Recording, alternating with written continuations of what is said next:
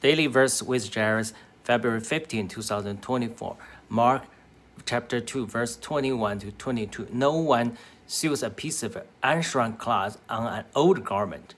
If he does, the patch tears away from it, new from the old, and a worse tear is made. And no one puts a new one into old wineskin. If he does, the one will burst the skins, and the one is destroyed.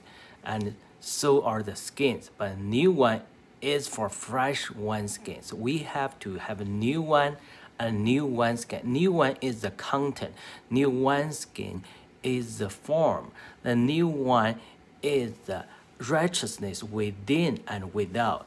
And the the wineskin is the our clothes. That's why in Revelation talk about the old heaven and old earth will be taken away like old clothes, because the righteousness fit in.